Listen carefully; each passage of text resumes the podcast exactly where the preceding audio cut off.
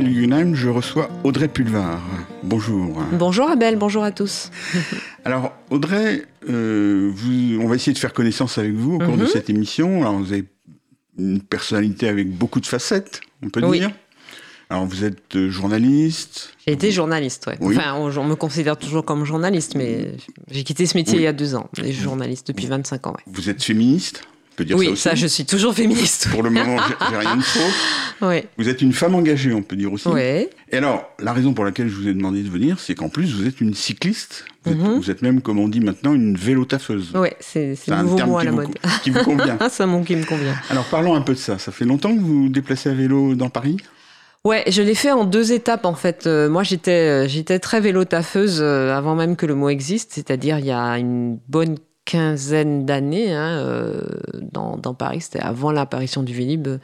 J'ai passé, euh, en fait, quand je suis revenue euh, vivre à Paris en 2002, parce que Ouais. j'étais partie en Martinique, entre 2002 et grosso modo 2006, hein, je me suis uniquement déplacée à vélo à Paris et, euh, et là, j'étais vraiment vélo taffeuse à 100%, quoi. Parce qu'aujourd'hui, je mixe un peu, je fais un peu de transport en Mhm. commun, puis de temps en temps le soir, je, je prends, si je dois aller mettre une belle robe pour aller dans une soirée, bon, je, je prends, ça m'arrive de prendre un taxi. Mais euh, à l'époque, j'étais, c'était vraiment mon, mon unique moyen de locomotion et, euh, et donc j'étais très vélo taffeuse à ce moment-là. Ensuite, j'ai changé. Alors, attendez, Oui. on va euh, Oui. détailler cette période, hein, parce qu'on va Mhm. essayer d'être un peu précis. Mhm. Vous habitiez où à l'époque?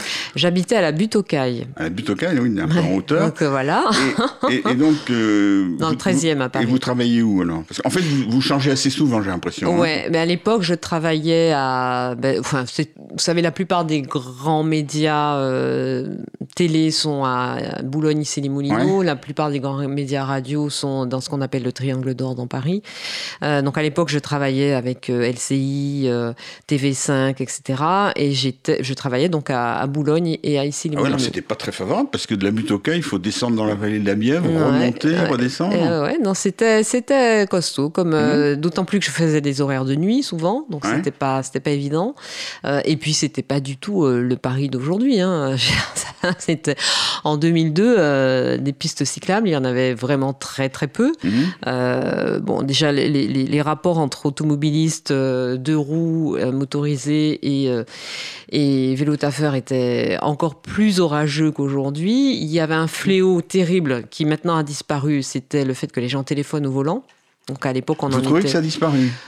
Bon, c'est moins fréquent maintenant. Il y a quand même, d'abord, il y a l'interdiction, Oui, euh, qui est quand même. Et puis, si vous vous faites choper avec un, téléphone au volant, euh, ça coûte cher euh, Mhm. en points et en argent. Donc, je pense que c'est très dissuasif.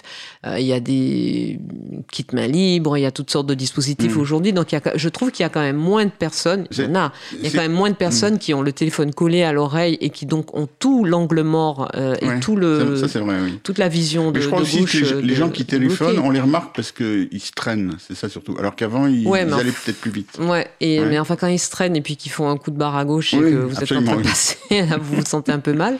Donc, à l'époque, ouais, c'était, euh, il n'y avait pas, il y avait pas le, la- les voies sur berge euh, euh, pour les vélos et tout ça. Donc, c'était assez costaud. Et puis, avec des horaires décalés, avec ma petite fille euh, qui, à l'époque, avait euh, 5, 6, 7 ans, qui, que je transportais derrière sur un fauteuil pour Mhm. enfants. C'était pas mal. C'était pas mal. Ça m'a fait. euh, Après, vous avez arrêté ou? Alors après j'ai arrêté, après j'ai fait, alors j'ai pris du transport en commun, Mhm. j'avais un scooter, j'avais un petit Piaggio euh, Vespa, euh, très polluant. Aujourd'hui je ne le prendrais plus. Mais à l'époque on, on- on parlait de ces choses-là, mais pas autant qu'aujourd'hui. Ouais. Vous, Euh, vous étiez moins engagé dans, de ce côté-là? J'étais, mo- j'étais moins consciente. Oui. J'étais moins consciente. J'étais, soucieuse de l'état de la planète, etc. Mais j'étais moins informée, j'étais moins consciente. On était Mhm. tous moins informés. Oui, ça. hein, même. Et on avait moins conscience peut-être de la nécessité de l'acte individuel. Oui. Ou... ben, en fait, on avait moins conscience que c'était déjà aujourd'hui pour demain, quoi. Mhm. En fait, on ne se rendait pas compte que, bon, déjà, l'impact du réchauffement climatique et de, de l'effondrement de la biodiversité, euh, c'est déjà maintenant. Et puis surtout que les actes que l'on pose aujourd'hui comptent. quoi. Euh, Et alors, vous avez repris quand alors? J'ai repris, euh, j'ai repris il y a cinq ans, à peu près. D'accord. Et Ouais. c'est un acte militant? C'est ça venu tout seul? C'est alors d'abord c'était euh, une évidence. Parce que, mais je, mixais euh, beaucoup avec. Euh, alors, j'avais pas racheté de vélo, j'étais très Vélib. D'accord. Euh, et puis je mixais parce que pour le coup Vélib, j'ai trouvé que c'était un truc génial quoi. Quand c'est mmh. arrivé à Paris, le fait de pouvoir comme ça faire du multimodal, c'est-à-dire mmh. vous faites du vélo, il pleut, hop, vous déposez le vélo, vous prenez le métro, puis vous avez envie de refaire un coup de vélo, puis machin. Ça, ça c'est génial quand on a. Parce que moi j'ai une vie où j'ai beaucoup de déplacements dans une journée quoi. J'arrive pas au bureau le matin pour repartir le soir. J'ai 5, 6, 7, 8 rendez-vous dans la journée, donc je me déplace énormément. Et donc euh, pouvoir le faire euh, en Vélib et en transport en commun, c'était génial. Euh, et puis avec les, mesures de restriction en plus de la circulation automobile dans Paris qui sont devenues de plus en plus fortes, ces mmh. mesures, bah, ça devient une évidence que le, moyen le plus rapide et le plus efficace pour se déplacer surtout quand on est tout seul. J'ai pas deux enfants en bas âge, une poussette et une valise euh, à transporter. je suis, moi-même, ma fille est grande, euh, j'ai mon sac à dos. Donc, euh, vraiment, le truc le plus simple, le plus pratique, le plus efficace pour se déplacer, c'est évidemment le vélo, en plus des transports en commun. et par ailleurs, c'est super agréable. Quoi. Et alors, vous habitez où maintenant, si c'est pas indiscret? Alors, j'habite dans le secteur de Montparnasse. D'accord, donc vous êtes plus près de la plupart des médias? Oui, mais je ne travaille plus dans les médias. Donc euh, voilà, mais je me déplace énormément. J'ai des rendez-vous, euh, voilà, là, et un petit peu partout. Un petit peu partout dans Paris. Alors quand j'ai euh, que des rendez-vous dans, c'est ce qui est compliqué, c'est quand j'ai des journées où j'ai des rendez-vous dans le 19e, dans le 16e, dans le 13e, dans dans, dans le 8e, etc. Et, que donc il faut faire des parcours complètement, enfin c'est des zigzags partout et dans donc Paris. Là, vous, vous mixez le vélo et les transports en commun. Non, je fais si, si le temps le permet. Enfin moi, je suis pas super fan de la, du vélo sous la flotte, hein. euh, mais vélo sous la neige, voilà, vélo sous la neige, vélo dans le froid, vélo, vélo par temps gris, ça, ça, mmh. ça, pose aucun problème. Donc, s'il n'y a pas euh, beaucoup de pluie, ben je prends mon vélo et je fais tout ça à vélo. Je me dis, voilà, c'est une grosse journée, je vais m'équiper différemment, je fais attention à la façon dont je m'habille et tout ça pour que ce soit pratique. Vous avez un compteur sur votre vélo? Non, non, donc vous savez pas combien de kilomètres vous faites? Non, je sais, mais je me pose souvent la question, mais je pense que j'en fais beaucoup. Hein, j'en fais beaucoup. Après, ce que j'essaie de faire, euh, du coup, pour euh, voilà, être un peu maligne, c'est de, de, grouper les rendez-vous mmh, en, fonction de, en fonction des lieux. C'est toute une ingénierie. Mmh. mais j'ai vite fait de, de faire 3 heures, 3 heures et demie de vélo dans la journée, quoi. Mhm. Parce que. Et alors, on, parlait d'habillement tout à l'heure, je voudrais qu'on aille là-dedans, parce que c'est souvent un, un, argument, euh, et bon, vous, vous êtes, euh, vous, vous, présentez bien, vous avez, vous, faites beaucoup de représentations, enfin, vous êtes considérée comme une femme élégante. Merci. Je ne vais pas vous dire que c'est super euh, simple et agréable de faire du. Enfin, en tout cas, le vélo que j'ai. Hein, parce qu'il y a aussi quel, quel type de vélo.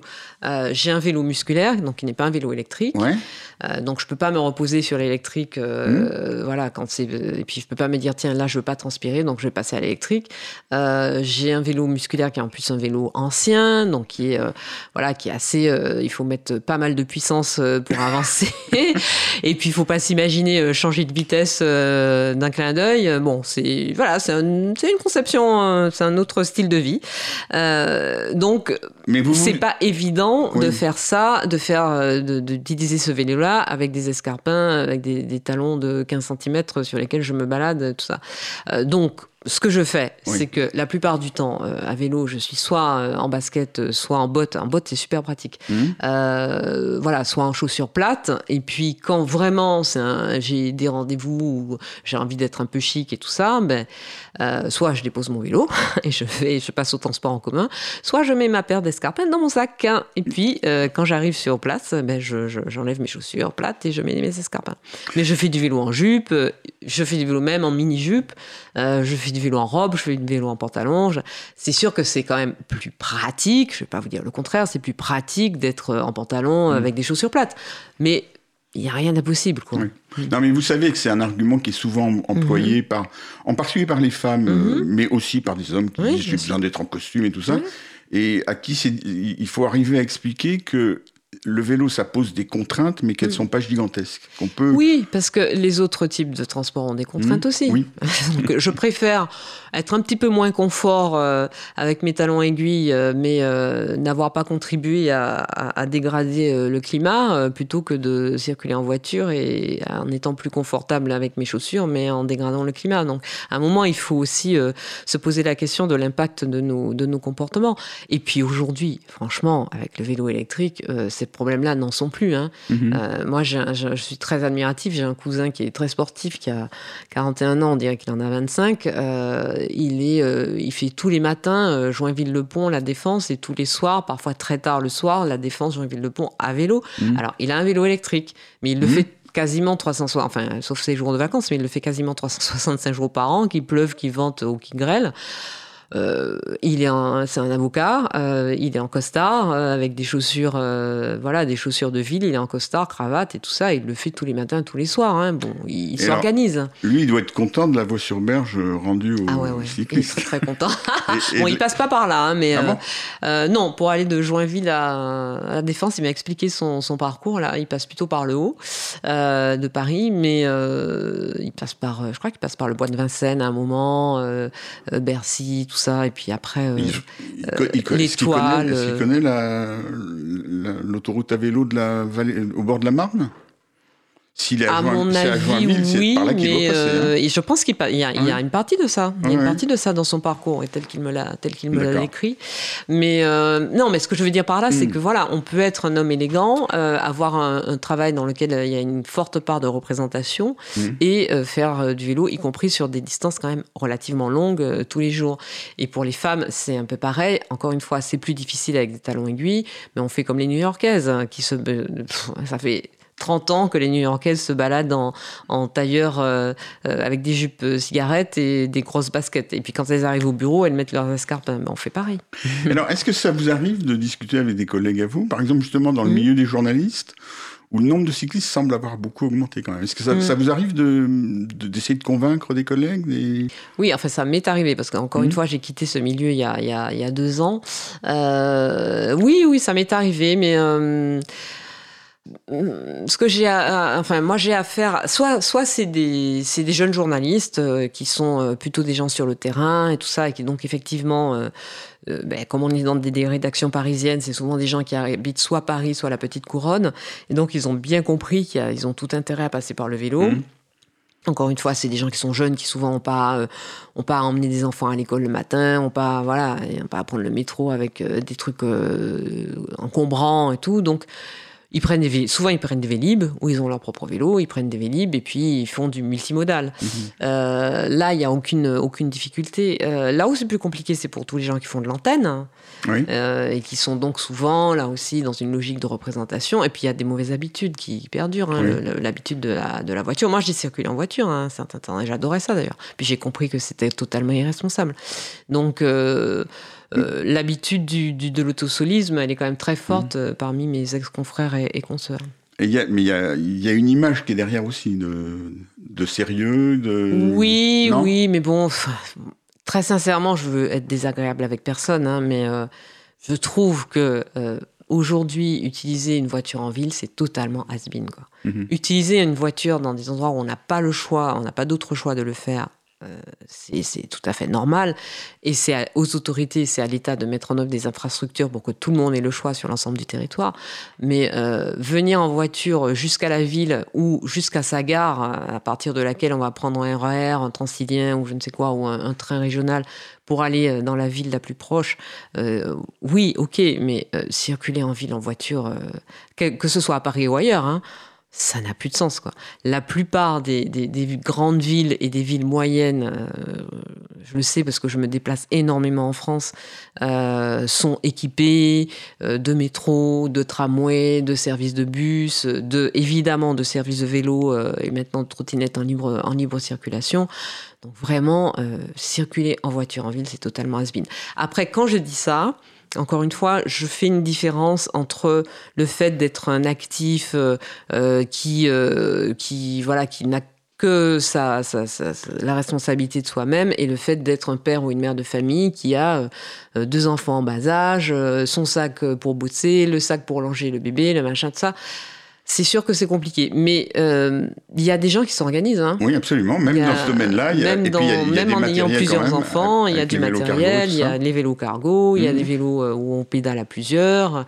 Puis les gens s'organisent, quoi. Dans, euh, dans un couple, par exemple, on se répartit mmh. celui qui emmène. Puis en plus, les enfants, en général, ils sont scolarisés pas loin du domicile, donc on peut y aller à pied avec eux, et puis après, on prend son vélo, tout ça. Mais c'est une philosophie de vie. Voilà, il faut arriver à s'organiser. Voilà, il faut juste s'organiser. Ce, qui est, ce qui est intéressant, c'est qu'en général, quand on commence, on euh, on revient pas en arrière. Oui, c'est une drogue dure. C'est une drogue dure, Mais c'est-à-dire qu'il y a tellement d'avantages, il y a tellement d'agréments. Là, regardez, en plus, quand il fait le temps qu'il va faire, là, et qu'il fait aujourd'hui, qu'il va faire dans les jours qui viennent, très franchement, c'est super agréable quoi, de se déplacer. Quand on est dans une ville comme Paris, mais pas que Paris, hein, comme Paris, comme Strasbourg, comme euh, Nantes, comme Bordeaux, comme Grenoble, même Dunkerque, euh, qui, a, qui fait de très gros efforts sur, ces, sur ce sujet-là, et qu'on a à la fois plein d'équipements de plus en plus sécurisés, de plus en plus performants pour le déplacement en vélo et la possibilité, si on veut faire du multimodal, d'utiliser, ben, soit de lâcher son vélo, de, enfin de...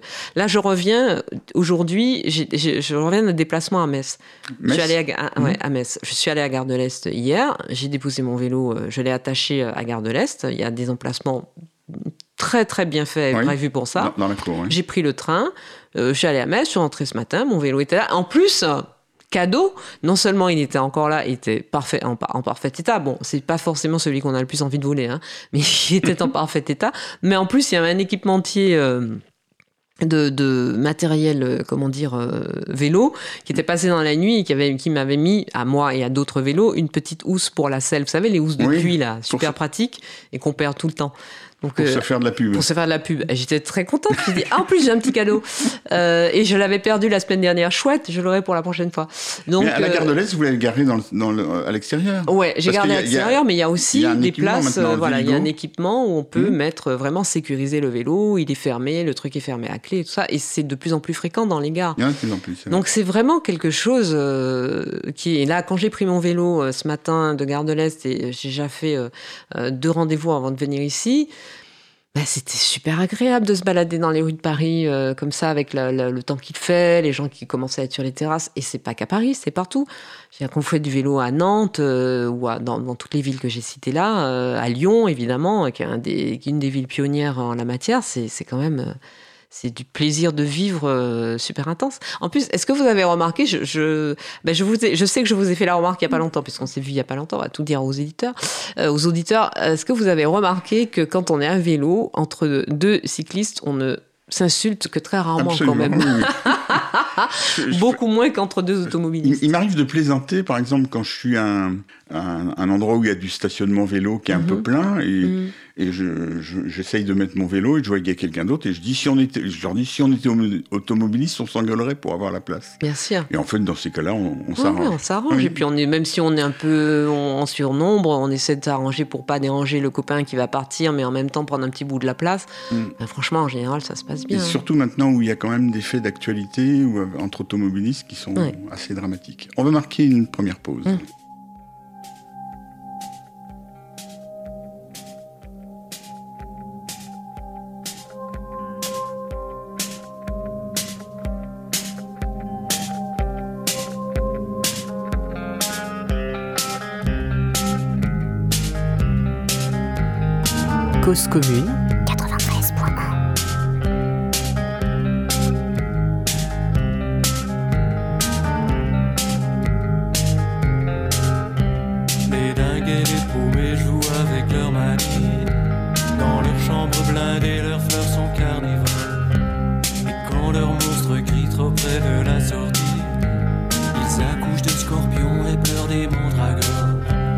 Et leurs aéroports se transforment en bunkers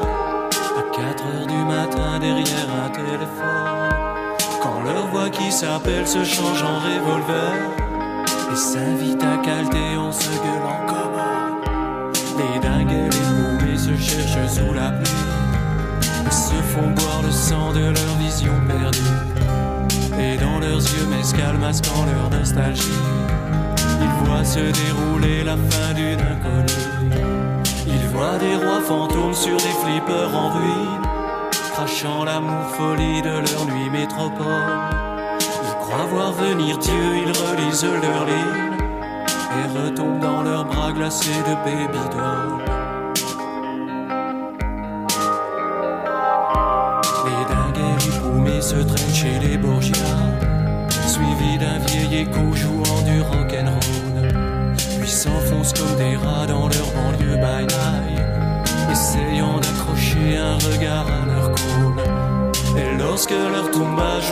Guichet fermé, ils tournent dans un cachot avec la gueule en moi Et sont comme les joueurs courants décapités. Ramasser leurs jetons chez les dealers du coin. Les dingues et les bourrés s'arrachent leur place un tas. Et se greffent un pavé à la place du cerveau. Puis s'offrent des migales au bout d'un bazooka. En se faisant danser jusqu'au dernier mammouth ce sont des loups frileux au bras d'une autre mort, piétinant dans la boue les dernières fleurs du mal. Ils ont cru s'enivrer des champs de mal d'aurore, et maintenant ils s'écroulent dans leur ombre animale. Les dingues et les paumés sacrifient Don Quichotte sur l'autel enfumé de leurs fibres nerveuses. Ils disent à leur reine en riant du boycott. La solitude n'est plus une maladie honteuse. Reprends tes valkyries pour tes valseurs mazo Mon cheval écorché m'appelle au fond d'un bar. Et cet ange qui me gueule vient chez moi mon salaud. M'invite à faire danser l'aiguille de mon radar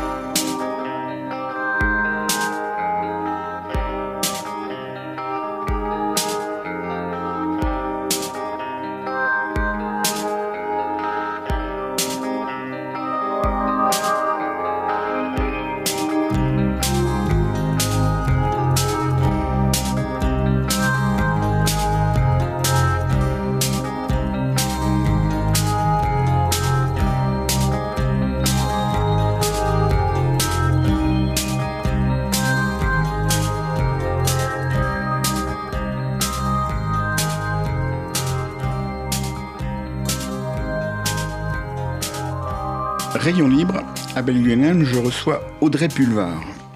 Alors Audrey, donc tout à l'heure je disais que vous étiez féministe, que c'est une part Mhm. importante de votre... euh, on peut dire ça, vous êtes vraiment féministe. Complètement, oui.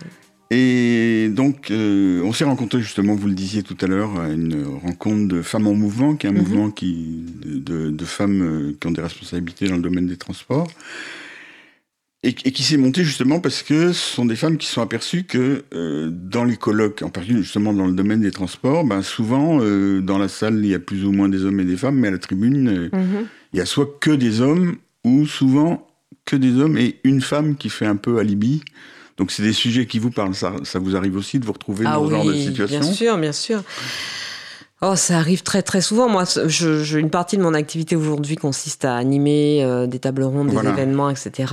Et euh, ça m'arrive encore euh, très souvent aujourd'hui de d'alerter, euh, enfin, euh, sur la programmation, sur le fait que sur des tables rondes, etc. Je, je dis mais attends, attention, hein, là je trouve qu'il y a beaucoup d'hommes, euh, et tout ça, bon ça. Et, et puis parfois, euh, c'est pas qu'il y en a beaucoup, c'est qu'il y a que ça. Oui. Ou alors vous avez une table ronde de, de, de- avec cinq ou six intervenants, puis il y a une femme. Et donc moi, dans ces cas-là, ben, je dis euh, je- je- qu'il faut faire le nécessaire. Enfin, je refuse de- d'animer des tables rondes où il y a que des hommes ou euh, où il y a une Ah oui, ça femme vous arrive refuser ah, ça m'est arrivé, ouais. Ouais. ou d'insister très très lourdement. Et ça m'est arrivé encore il y a, il y a, il y a trois jours. je préparais la, la programmation d'un événement avec euh, une grande entreprise euh, française et, euh, et là, c'est en plus c'est lié à la sécurité routière. Et là, euh, on- tous les gens qui, qui étaient prévus d'intervenir, euh, je pense qu'il y a à peu près 10 personnes, qui, euh, 10 ou 12 personnes euh, qui sont programmées et on me dit les noms, on me dit les noms, on me dit les noms. Je dis, mais attendez, mais il y a que des hommes là. Il dit, ah oui, euh, non, non, non. Mais, mais euh, en fait, on a prévu sur les ateliers, il y aura des femmes. Mais euh, là, je dis, mais non, mais là, c'est pas possible.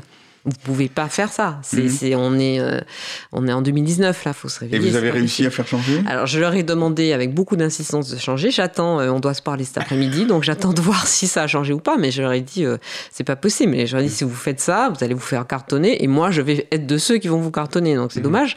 Mais euh, c'est pas. c'est- Et, et je sentais que c'était.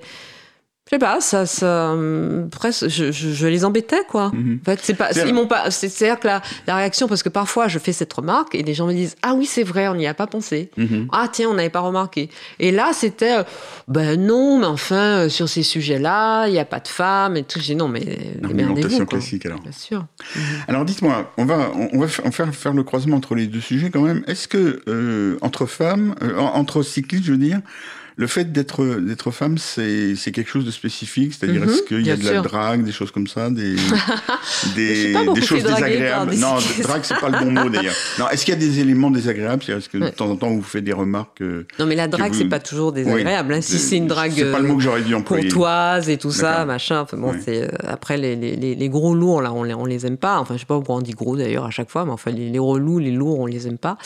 Euh, mais euh, oui, non, c'est spécifique d'être une femme à vélo. Mmh. C'est spécifique d'être vélo taffeuse.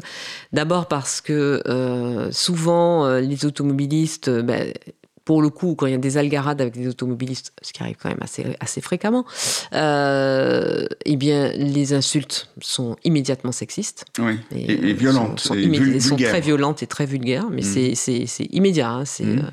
euh, presque automatique. Euh, ensuite, donc ça, c'est pas, c'est jamais très agréable. Mm. Ensuite, euh, il y a une moindre tolérance de la part des, à mon sens, hein, de la part des automobilistes, parce qu'ils partent du principe que de toute façon, une femme, euh, ben déjà, c'est pas conduire. Donc c'est pas y a conduire. Même chose voilà, il y a la même chose.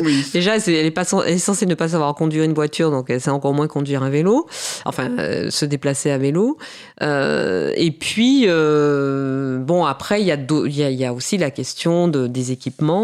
Euh, je sais qu'il y a beaucoup. On parlait tout à l'heure au début euh, de la façon dont on s'habille pour faire du vélo, tout ça, mais c'est presque, c'est important, mais c'est presque secondaire. Mais euh, pour les femmes, je sais qu'il y en a beaucoup qui n'osent pas passer au, mmh. vélo taf parce qu'elles se sentent pas sécurisées s'il n'y a pas assez d'équipement sur les parcours, sur les trajets, pas seulement en ville, mais aussi dans le dans le périurbain, parce qu'il faut il faut mmh. arriver à la ville. Hein. Tout le monde n'habite pas dans la ville, habite et travaille dans la ville. et puis, bah, c'est femmes qui habitent loin de leur lieu de travail, elles se posent la question du moment où elles vont rentrer, où le, la nuit sera tombée, parce qu'en mm. hiver, euh, quand la nuit tombe à, à 17 heures, euh, bah, de savoir si le chemin sera correctement éclairé, si elles seront en sécurité. C'est peut-être un sujet sur lequel les hommes s'interrogent moins. Donc euh, oui, oui, je pense qu'il y a des spécificités au fait d'être une, d'être une femme à vélo.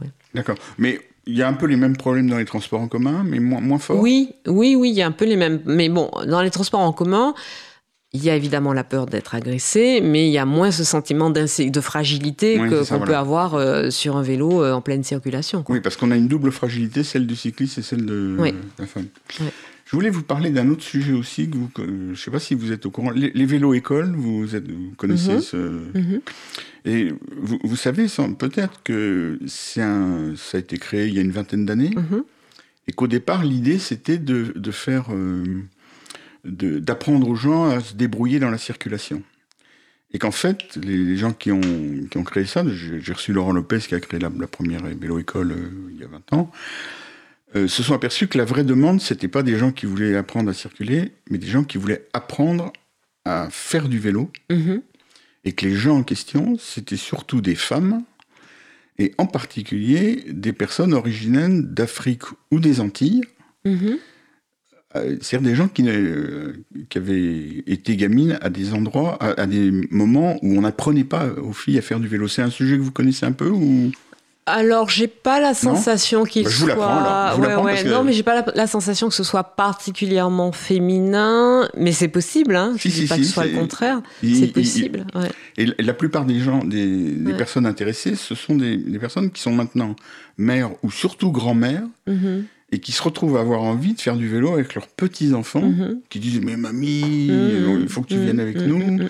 et qui ont besoin d'apprendre à faire du vélo et qui ne l'ont pas appris il y a 50 euh, ans euh, quand elles étaient gamines. Alors, moi je pense qu'il peut y avoir éventuellement plusieurs raisons. Euh, la première, c'est que de toute façon, fille ou garçon, en tout cas aux Antilles et dans beaucoup des pays d'Afrique que je, je, je, dans lesquels j'ai pu aller, on a plutôt tendance à utiliser la voiture, parce qu'il y a souvent des, transports en commun très défaillants. Pas, c'est pas toujours le cas, mais c'est souvent le cas. Donc on a plutôt tendance à utiliser la voiture et la moto, mais je me suis rendue dans, certains pays d'Afrique où il y a beaucoup de gens qui circulent à vélo, y compris des femmes. Ensuite, peut-être qu'il peut y avoir un peu de croyance sur le fait que c'est inconvenant pour une fille de se déplacer à Califourchon à vélo et on peut pas trop se déplacer en Amazon à vélo. Enfin, il faut être acrobate. Euh, je ne sais pas. Je sais pas si ça compte, si ça, si ça tient à ça. Euh, bon, si j'en prends ma, ma, mon expérience personnelle, euh, bon, moi j'étais entourée de garçons quand j'étais enfant parce que mmh. j'avais plein de cousins et très peu de cousines. J'avais une cousine et genre 13 ou 14 cousins. et mes deux sœurs aînées, mais qui sont beaucoup plus âgées que moi, donc j'étais plutôt avec ma bande de cousins en permanence. Et là, il n'y avait pas de différence. si, si, si, il y avait une différence sur la question du vélo. Je ah. sais que ça semblait plus naturel que les garçons fassent du vélo plutôt que moi, euh, enfin ma cousine et moi, ou que, moi j'en fasse. quoi. Et je me souviens qu'il a fallu que je me bagarre un peu pour euh, qu'on m'autorise à, faire du vélo. Alors je l'avais pas ressenti à l'époque comme un truc euh, spécialement anti-fille, même si j'avais déjà des radars très développés hein, pour, pour repérer ça. Je sais pas, je me suis de, mon souvenir, c'est plutôt qu'effectivement, il avait fallu que je me bagarre pour avoir le droit comme les garçons d'apprendre à faire du vélo et de faire du vélo, mais peut-être plus parce que j'étais plus jeune qu'eux, ou je sais pas. Je, je, sais pas si c'était lié au fait que j'étais une fille, mais c'est possible. Hein. Alors on va aborder un autre sujet toujours dans le mm. féminisme. Euh, vous êtes proche de Anne Hidalgo. Oui. Et euh, vous avez remarqué maintenant ce qu'on appelle du Hidalgo bashing, c'est-à-dire elle est mhm. très violemment attaquée, sur, mhm. euh, en particulier sur les réseaux sociaux. Mhm. Est-ce que c'est lié au fait que depuis quelques... Alors je l'ai reçu euh, dans cette émission l'année dernière et on, avait un peu parlé de ça. elle, elle c'est pas une cycliste quotidienne, mais depuis quelques temps, elle a pris vraiment le sujet vélo à bras le corps. Et est-ce que ça a un rapport avec le fait justement que est-ce que vous voyez un, lien entre les deux, entre le vélo et, le fait qu'elle soit euh, agressive Aussi violemment agressée Non, moi le lien que je fais, c'est le fait, avec le fait qu'elle soit une femme. C'est très évident. Hein. Je veux dire, ça, saute aux yeux. Encore une fois, je, dis, je parlais tout à l'heure de euh, la violence et la vulgarité immédiate qui vient euh, quand il y a une algarade entre une mmh. vélo-taffeuse et un automobiliste ou un piéton. Moi, un piéton, c'est plus rare, c'est plus rare, mais et là, bon, c'est évident c'est évident que parce que l'agressivité et la violence euh, à son égard, la violence verbale est tellement inouïe, mmh. euh, est tellement parfois irrationnelle, parce qu'on peut faire des reproches à un idylle, mais enfin quand même, euh, ça va tellement loin qu'il n'y a, y a, a, pas d'autre explication que mmh. ça. Quoi. Et c'est pas la seule femme qui soit. Et c'est pas la seule, mmh. évidemment. bon, Marlène Schiappa, je suis pas d'accord avec tout ce qu'elle fait, je suis pas d'accord avec tout ce qu'elle dit, mais je suis surtout pas d'accord avec la violence elle, est dont euh, elle, est l'objet, dont elle est la cible euh, en permanence. Quoi. C'est, c'est, hallucinant ce, ce, degré de, de, de, mépris, de violence verbale, de misogynie, euh, espèce de, de, truc qui se libère comme ça dans la société à l'égard des femmes et qui est quand même assez inquiétant quand on considère on est dans un pays où on espérerait que ce genre de sujet était dépassé, enfin même si on, sait très bien que c'est pas le cas. Mm. Donc je fais un, lien évident entre le fait qu'elle soit une femme et qu'elle exerce des responsabilités. Vous savez bien qu'on dit toujours qu'un homme a de l'autorité alors qu'une femme est autoritaire, oui, ça. entre autres. Après, évidemment, les sujets de mobilité, ça a toujours, ça crée toujours des crispations puisque ça, ça, ça réclame un changement de logiciel mm. chez les citoyens et les citoyennes et chez les élus aussi, évidemment.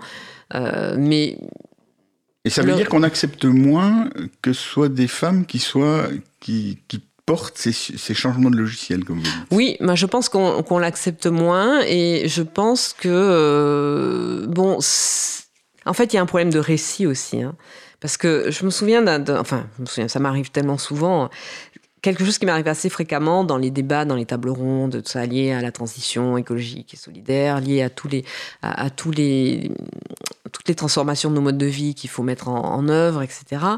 Très souvent, on m'a dit oui, mais on va renoncer à notre confort, on va renoncer, on va renoncer à, à mmh. notre. C'est toujours on va renoncer, on va renoncer. moi, j'ai dit aux gens, mais en fait, ok, je vous prends au mot. Mais ce à quoi vous allez renoncer, c'est pas votre confort.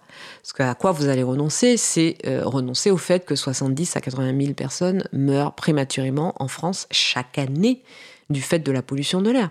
Ce à quoi vous allez renoncer, c'est à une agriculture euh, basée sur euh, euh, l'agrochimie qui détruit l'environnement, qui détruit la biodiversité, qui détruit le revenu et la santé des agriculteurs et qui détruit le lien de confiance entre agriculteurs et consommateurs et qui provoque des maladies, des, l'apparition de nouvelles allergies, etc. C'est à ça que vous allez renoncer. Et, ce type d'argumentation, ça marche ou ça marche Oui, ça marche au bout d'un moment. Mmh vous allez renoncer à dépenser 30% euh, de trop euh, dans votre facture énergétique parce que votre logement va être mieux, mieux isolé, parce que vous allez faire des économies d'énergie. Vous allez euh, renoncer à un monde bruyant, polluant, qui, qui, qui, agresse les individus et qui a des, des, des, des, conséquences incroyables sur la santé des enfants et des adolescents pour un monde où on respire mieux, on va mieux, où il y a plus de liens sociaux, où on prend plus de temps pour se parler, où on se regarde plus les uns les autres qu'on regarde ces écrans, moi je trouve ça quand même beaucoup plus réjouissant. Et je, ne, je n'ai pas la sensation d'être dans un monde de contraintes. J'ai la, sensation d'être dans un monde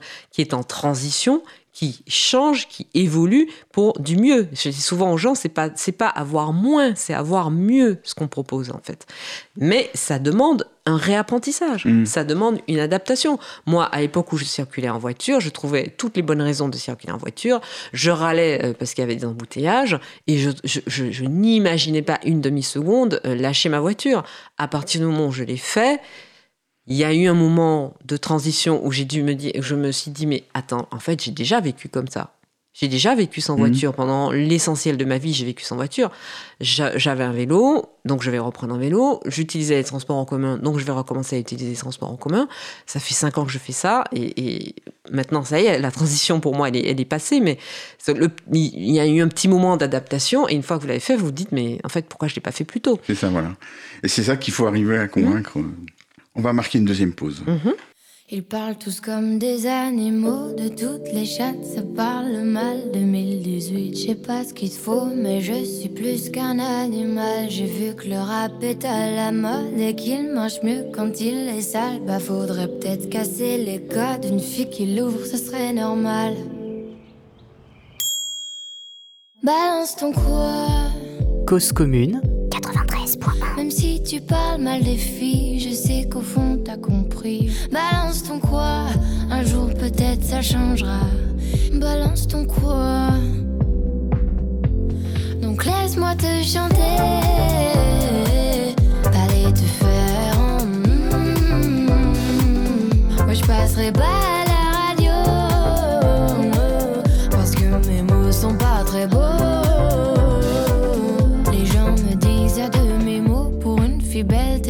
bête. Pour une fille drôle, t'es pas si laide. Tes parents et ton frère, ça aide. Oh, tu parles de moi, c'est quoi ton problème? J'ai écrit rien que pour toi, le plus beau des poèmes. Laisse-moi te chanter,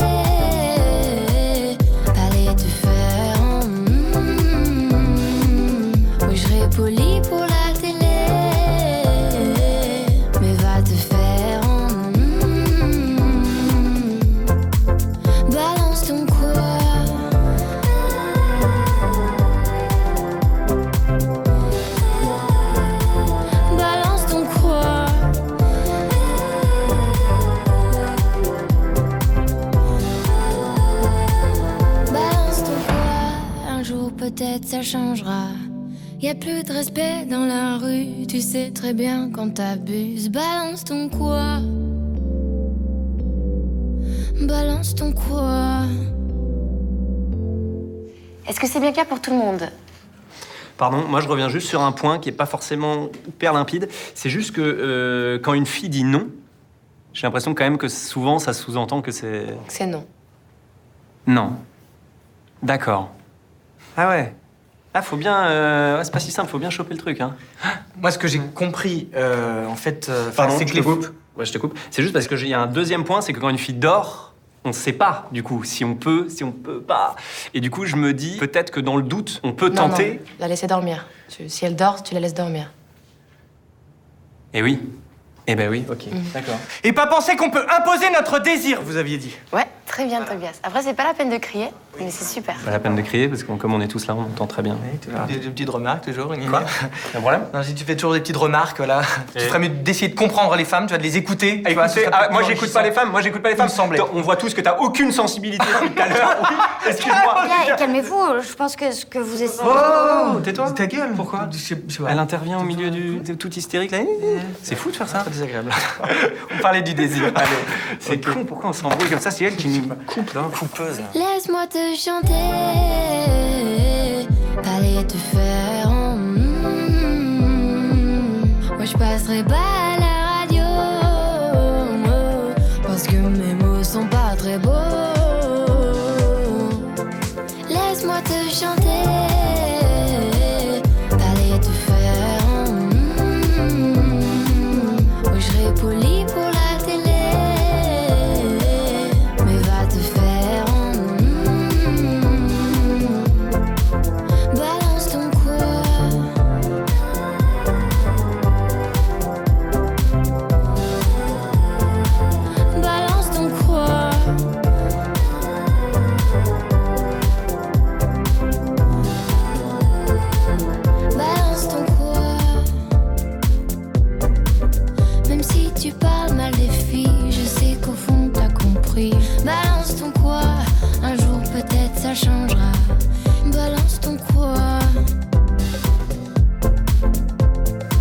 Et ce qu'il faut bien comprendre, c'est que quand une fille dit non, on peut croire que. Et en fait, c'est non. Cause commune. 93.1. Rayon libre, à Belguenem, je reçois Audrey Pulvar. Alors, Audrey, tout à l'heure, je disais que vous étiez une femme engagée. Mm-hmm. Et en particulier, vous avez dirigé la Fondation pour la Nature et l'Homme mm-hmm. pendant. Euh, presque deux ans. Deux ans Mm. Presque deux ans.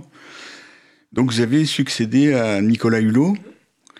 Et euh, est-ce que, qu'est-ce que vous gardez comme souvenir de cette période Et est-ce qu'on peut essayer d'expliquer comment vous y êtes arrivé, comment vous en êtes euh, ressorti? Alors, ce que j'en ai gardé, c'est euh, d'abord, c'était une, une expérience humaine euh, incroyable hein, de, de- de- de travailler avec cette équipe de gens extrêmement dévoués, extrêmement compétents et très, forts techniquement sur des dossiers euh, très complexes hein, d'énergie, d'économie d'énergie, de transport, de mobilité, d'agriculture, d'alimentation, d'institutions, de commerce international. Et, euh, et j'ai énormément appris. J'ai énormément appris au contact de, de, de la FNH.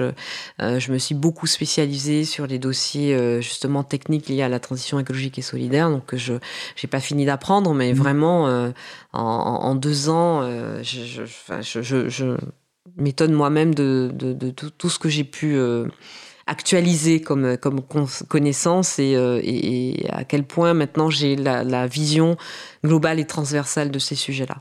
Euh, donc j'ai beaucoup beaucoup appris. Enfin, je sais pas, c'est comme si j'étais allée à l'école pendant deux ans avec euh, des cours à apprendre tous les jours, etc. Euh, ensuite, ben, ça m'a fait découvrir de façon différente le monde des ONG parce que jusqu'à Mhm. maintenant, j'avais beaucoup fait avec les ONG. euh, j'avais fait énormément de choses, mais dans mon rôle un peu plus classique, c'est-à-dire animer des conférences, mobiliser, euh, manifester avec euh, ces personnes, euh, aider à la sensibilisation, aider à l'éducation, tout ça. Mais de, du côté de la barrière, enfin de mon côté de journaliste. Mais là, d'être vraiment au quotidien dans la vie d'une grande ONG, de devoir défendre ces sujets, voir comment s'organise le plaidoyer, etc., c'était euh, c'était très très instructif pour moi. Et euh, Et, et- et c'est ce qui fait que maintenant vous avez lancé une, une voilà, nouvelle. C'est pour ça que j'ai euh, lancé un, un fonds de dotation en, en quittant la, la- la fondation au début de l'année euh, 2019. Là. Mhm. J'ai créé euh, peu de temps après un, un fonds de dotation qui s'appelle African Pattern. Donc le, le- le modèle, le schéma africain, euh, et qui est, on est toujours, je suis toujours sur ces sujets de euh, transition euh, écologique et solidaire, d'adaptation aux conséquences du, du réchauffement climatique et, Et- de lutte contre l'effondrement de la biodiversité. alors pourquoi vous avez eu envie de le faire par rapport à l'Afrique? Alors, pourquoi j'ai. Alors, l'Afrique, parce que euh, j'avais j'avais initié, au moment où j'étais avec la fondation, à la Fondation, un travail de fond, de- d'échange de, connaissances, d'échange de compétences et de, de travail en commun entre euh, une partie du conseil scientifique de la Fondation et euh, le Burkina Faso. Et donc j'ai voulu continuer ce travail-là. Qui, est un pays cycliste. Hein, euh... Ouais, enfin il y a beaucoup de motos. Hein. Oui, c'est un pays cycliste, mais il y a beaucoup de motos. Oui, aussi. Euh, mais et donc j'ai voulu poursuivre ce travail-là et puis l'élargir à, pour le moment à essentiellement à la zone sahélienne, mais pas que. Euh, mais pourquoi je suis, pourquoi j'ai quitté le journalisme et je me suis engagée. Euh, Parce que j'ai l'idée que vous l'avez pas fait par hasard. Présidente de la fondation, mais pas par hasard. enfin, je sais pas ce que vous entendez par là, mais je l'ai, je l'ai fait par conviction en tout cas. Mmh. Je l'ai fait parce que bon, moi, je me sentais plus tout à fait chez moi euh, dans le métier de journaliste que j'ai exercé avec passion et dévouement pendant 25 ans, mais voilà, depuis, on va dire depuis 2014-2015 je me sentais plus tout à fait à l'aise dans ce métier, dans la façon dont il a, dont il a évolué. Et euh, j'ai pas, hum, contrairement à ce qu'on peut penser, j'ai rarement l'idée que j'ai raison et que tous les autres aient tort. Donc je me suis dit que quelque chose avait évolué dans ce métier, avait changé, que je ne comprenais pas, que je ne comprenais plus, euh, que je n'y étais plus à ma place et que donc plutôt que de rester et d'être euh, soit totalement largué, soit totalement aigri, euh, il était temps que j'aille voir ailleurs si j'y étais, que je mmh. m'engage différemment. Et puis, il y a eu la campagne de, de, la présidentielle et des législatives. Moi, j'ai été très, très marquée par le, résultat de l'extrême droite, y compris au second tour de la présidentielle, même si beaucoup ont minimisé ce résultat. Mais moi, je trouve que 33% au second tour de la présidentielle pour l'extrême droite, et pour une extrême droite mmh. qui, comme toutes les autres extrêmes droites, est une extrême droite raciste, euh, raciste anti-républicaine, puisqu'elle veut euh, établir des catégories différentes de citoyens au sein de la République, euh, et euh, toujours aussi xénophobe, eh bien, ça m'a beaucoup marqué. Et je me suis beaucoup battue pendant, enfin depuis toujours contre les inégalités, pour la justice sociale, pour l'égalité entre les femmes et les hommes. Et ce que j'ai découvert en, m'intéressant un peu plus au sujet euh, lié à, l'environnement, à l'écologie, à la lutte contre l'effondrement de la biodiversité, c'est que, c'était avant tout des questions de justice sociale. Mm-hmm. Et j'ai été intéressée par l'approche de la Fondation, qui avait toujours mis la justice sociale au cœur de mm-hmm. sa réflexion. Bon, il s'est trouvé que Nicolas est parti au gouvernement. Euh, J'étais allée le voir comme j'avais vu d'autres euh, ONG environnementales, comme j'avais vu d'autres associations avec lesquelles j'avais l'habitude de travailler depuis de nombreuses années, euh, en leur disant que moi je souhaitais euh, m'impliquer plus pour l'intérêt général, que je voulais changer de voie. Ça c'est au moment où vous êtes éloigné du journalisme. Oui, ça c'est fin. Enfin. Mhm. Ça, c'est quand je me suis. C'est après l'élection présidentielle et les élections, ah, les élections mhm. législatives, donc c'est en mai-juin 2017. Et Nicolas étant entré au gouvernement, il me dit bah, écoute, euh, voilà, il y a une place qui vient de se libérer à la Fondation. Moi, je ne prétendais pas être présidente de la FNH. Hein. je pensais plutôt à un rôle de porte-parole, de mhm. conseil, etc. De, profiter un peu de votre euh, notoriété Voilà, de mettre ma euh, notoriété mmh. au service de la FNH. Mmh. Et en fait, euh, bah, il m'a proposé ça, ça m'a paru complètement délirant. Mais c'est pas lui qui a décidé. Hein. Mmh. Enfin, je veux dire, ça n'a pas été le fait du prince. Quoi. Il a fallu que je fasse campagne, parce qu'il y avait d'autres candidats. Il a fallu que je fasse campagne, que je rencontre le personnel. Il y avait des gens que je connaissais à la Fondation, avec lesquels j'avais déjà travaillé. Il y avait des gens que je connaissais au conseil scientifique. Il y a, il y a des gens qui ont défendu ma candidature, comme d'autres ont défendu les autres candidatures. donc j'ai rencontré rencontré le conseil scientifique, j'ai rencontré le, euh, bureau, euh, j'ai rencontré une partie du personnel, j'ai rencontré la direction, j'ai rédigé un projet. Et, euh, puis bon, voilà, finalement, j'ai été élu par le conseil d'administration en juin 2017. Et à ce moment-là, donc, comme je prenais des responsabilités à la fondation et que la fondation portait des propositions politiques de transformation de la société, ça m'a semblé incompatible avec euh, l'exercice de mon métier de mmh. journaliste et singulièrement de journaliste politique. Et donc, j'ai démissionné de mes fonctions de, journaliste pour pouvoir être un peu cohérente. D'accord. Mais vous, continuez à animer des débats, des choses comme ça mais, Oui. Mais de manière plus militante, c'est ça Oui, de manière plus hein militante. Et puis aujourd'hui, bon, je, je, voilà, je n'ai, je n'ai, je, je fais état de mes opinions, euh, j'écris dans l'Obs, euh, mais c'est une chronique, euh, voilà, c'est c'est pas un travail de journaliste neutre, équilibré et objectif, c'est un point de vue, c'est un point de vue de, militante féministe écologiste. Et euh, le, soutien que j'affiche très clairement à Anne Hidalgo, je n'aurais pas pu le faire si j'étais si j'étais journaliste. C'est pour ça que je, je mets le mot journaliste au passé. C'est qu'on me présente encore souvent parce que je comprends et à la limite je suis presque flattée que les gens me considèrent encore comme une journaliste. Mmh.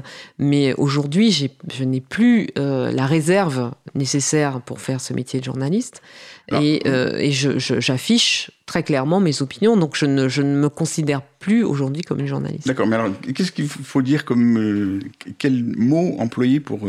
pour me qualifier? Oui, pour qualifier votre profession? Moi, je dis que je suis une activiste, euh, une mmh. activiste, euh, voilà, féministe et écologiste, même si euh, il me semble qu'aujourd'hui, il n'est pas possible de dissocier les deux. On ne peut pas être sérieusement féministe sans être écologiste et inversement. Mais je suis une activiste et par ailleurs ex-journaliste. D'accord. Et votre engagement politique, il est, il va de pair avec votre engagement euh, Alors, mon engagement politique. Euh, on, évoque, l'idée que vous soyez candidate aux prochaines élections. on n'en est pas, on est pas encore là, euh, hmm. loin de là. Non, mais je, ne vous demande pas de me révéler des choses. ce qui m'intéresse moi, c'est le lien justement entre l'action politique et l'action. Alors, je, je j'ai une vision politique de, la société. Je, là aussi, là encore, je, défends, je porte des, idées de transformation politique de la société. Je prends parti ouvertement pour Anne Hidalgo dans la course à la, euh, au municipal en, 2020. Euh, bon, donc on peut considérer que c'est un engagement politique, mais je n'appartiens à aucun parti politique. Mmh. Je soutiens Anne Hidalgo, mais j'ai voté euh, Europe Écologie Les Verts euh, aux européennes. J'aurais pu voter Glucksmann, j'ai voté Europe Écologie Les Verts. Je ne me sens euh, inféodée à aucun, ni parti, ni organisme, ni quoi que ce soit. Je soutiens la gauche. Hmm. Très clairement, je suis une femme de gauche, je, soutiens la gauche, j'appelle à l'union de la gauche, mais je ne suis pas, voilà, je ne suis encartée nulle part. Oui. Et peut-être, effectivement, dans quelques mois, je pousserai un peu plus loin cet engagement politique. Si je le fais, ce sera, alors peut-être que ça répond enfin à votre question, si je le fais, ce sera uniquement parce que euh, je considérerais que c'est le meilleur moyen de faire avancer euh, justement mon action. Euh, c'est ça ma question, effectivement. Oui. non, mais à côté de ça, donc, moi je, qui suis les sujets vélo depuis longtemps, mm. j'ai remarqué que dans, quand on regarde la réalité des choses, euh, le les clivages politiques sont pas très pertinents par rapport au sujet vélo et par rapport au sujet euh, transport en général. Mhm. C'est-à-dire que ben, vous qui voyagez dans beaucoup de, de, de villes, voyez bien qu'il y a aussi bien des villes de gauche que de droite mhm. euh, qui sont en avance ou en retard sur mhm. les sujets de, d'organisation de, la ville, de, transport et, et, pointu sur le domaine du vélo Alors, je suis pas tout à fait d'accord avec vous. je, pas être avec moi. à première vue, oui. Hmm. À première vue, oui. Mais euh, si vous sortez euh, du cas de, de, de, cas très particuliers euh, comme Alain Juppé à Bordeaux, hmm. qui est quand même un cas assez atypique. Hein. Oui, c'est un homme de droite, mais voilà, c'est pas un, un homme de droite, mais plus de centre droit. Hein, que, que, de droite réellement. Alors je dis pas qu'il n'y ait pas des villes, je pense à issy les Moulineaux par mmh. exemple, qui est une ville qui est très très très bien équipée pour mmh. les vélos. Absolument. Euh, mais euh, il y a une différence entre euh, une présidente de région, Valérie Pécresse, qui, qui dit, enfin je, je, le répète parce que je l'ai entendu dire dans une matinale à France Inter, donc je, je n'invente rien, hein, qui dit, ben, le véhicule électrique, euh, c'est un véhicule propre, donc il n'y a pas de raison, quand, on, quand tout le monde circule en véhicule électrique, qu'on restreigne l'usage du véhicule électrique. Euh, et euh, une maire de Paris, pour ne citer que Paris, ou un maire de Grenoble, qui mmh. qui qui Paris, Éric Piolle, qui dit, certes, je vais euh, favoriser le covoiturage, l'autopartage euh, avec des véhicules électriques, le stationnement de véhicules électriques dans ma ville, mais je continue de réduire la place de l'autosolisme et la place du véhicule individuel dans la ville parce que de toute façon, il faut changer de mode de, transport. Le véhicule propre, il n'existe pas. Je dis souvent que le seul véhicule propre, c'est nos deux pieds. Hein. Même nos vélos qu'on affectionne beaucoup, euh, ben, il y a un cycle de vie, il y a un cycle de fabrication, euh, de recyclage, etc. Donc ça, ça produit à un moment, euh, de, évidemment, un vélo produit beaucoup moins de destruction et de pollution et de, de, gaz à effet de serre qu'un camion diesel. Mhm. Mais il y a quand même une petite production. Le seul vrai véhicule propre, c'est nos deux pieds. Donc euh, voilà, si vous voulez, et, bon, je ne, je ne cible pas spécifiquement Valérie Pécresse, mais cette vision d'un véhicule électrique qui serait euh, la solution miracle des questions de mmh. mobilité, euh, d'un véhicule électrique autonome, encore pire, euh, qui résoudrait tous nos problèmes de mobilité et qui nous permettrait de faire l'économie d'une réflexion sur la place véhicule individuel dans nos modes de vie et qui nous permettrait de faire l'économie d'une sobriété dans l'usage du véhicule individuel, à mon sens, elle n'est pas la, elle n'est pas la bonne. Et je pense que ça, c'est vraiment l'apanage des responsables politiques de droite. Et puis si je prends le cas euh, de Paris, je le prends parce que l'info est sortie euh, là hier ou avant-hier. Euh, là, très clairement, chiffre à l'appui, les arrondissements dans lesquels il y a le plus d'équipements pour les vélos pas seulement des pistes cyclables, mais aussi des épingles ou euh, des zones de stationnement, euh, mais aussi euh, du, des endroits pour regonfler ses roues, etc., etc. C'est les arrondissements de gauche. Moi, j'habite dans un arrondissement de droite. Non, non, mais je suis désolée, j'habite dans un arrondissement de droite. Je peux vous dire que je vois très nettement la différence entre le moment où je pars de, chez moi, où je me balade dans le 6e arrondissement à vélo, et le moment où j'arrive euh, euh, dans le 1, 2, 3, 4, qui est une zone beaucoup plus euh, dense en termes d'équipement de, en vélo, ou le moment où j'arrive dans le 19e. Enfin, vous voyez, c'est vraiment, c'est ça saute aux yeux, quoi. Mm. Le, 7e, 7e arrondissement parisien, qui est un arrondissement très à droite, il y a Vraiment, mais il faut tourner pendant je ne sais combien de temps pour trouver un endroit où accrocher son vélo correctement, quoi. Et puis il faut, faut, bien, bien, bien la chercher la piste cyclable. Hein. Donc je pense qu'il y a, je pense qu'il y a une approche différente. Alors, là, on va être en désaccord, mais je pense que. Mais dites-moi, dites-moi. il va falloir que si, si vous avez. Des... Mais je veux bien qu'on fasse une cartographie tous les deux. Hein. Je veux bien qu'on se balade dans tous les quartiers de bah, Paris. je, connais bien, je connais bien. Et euh, en, fait, les décisions au niveau de la ville de Paris mm. sont prises au niveau de la ville, au, niveau mm. central.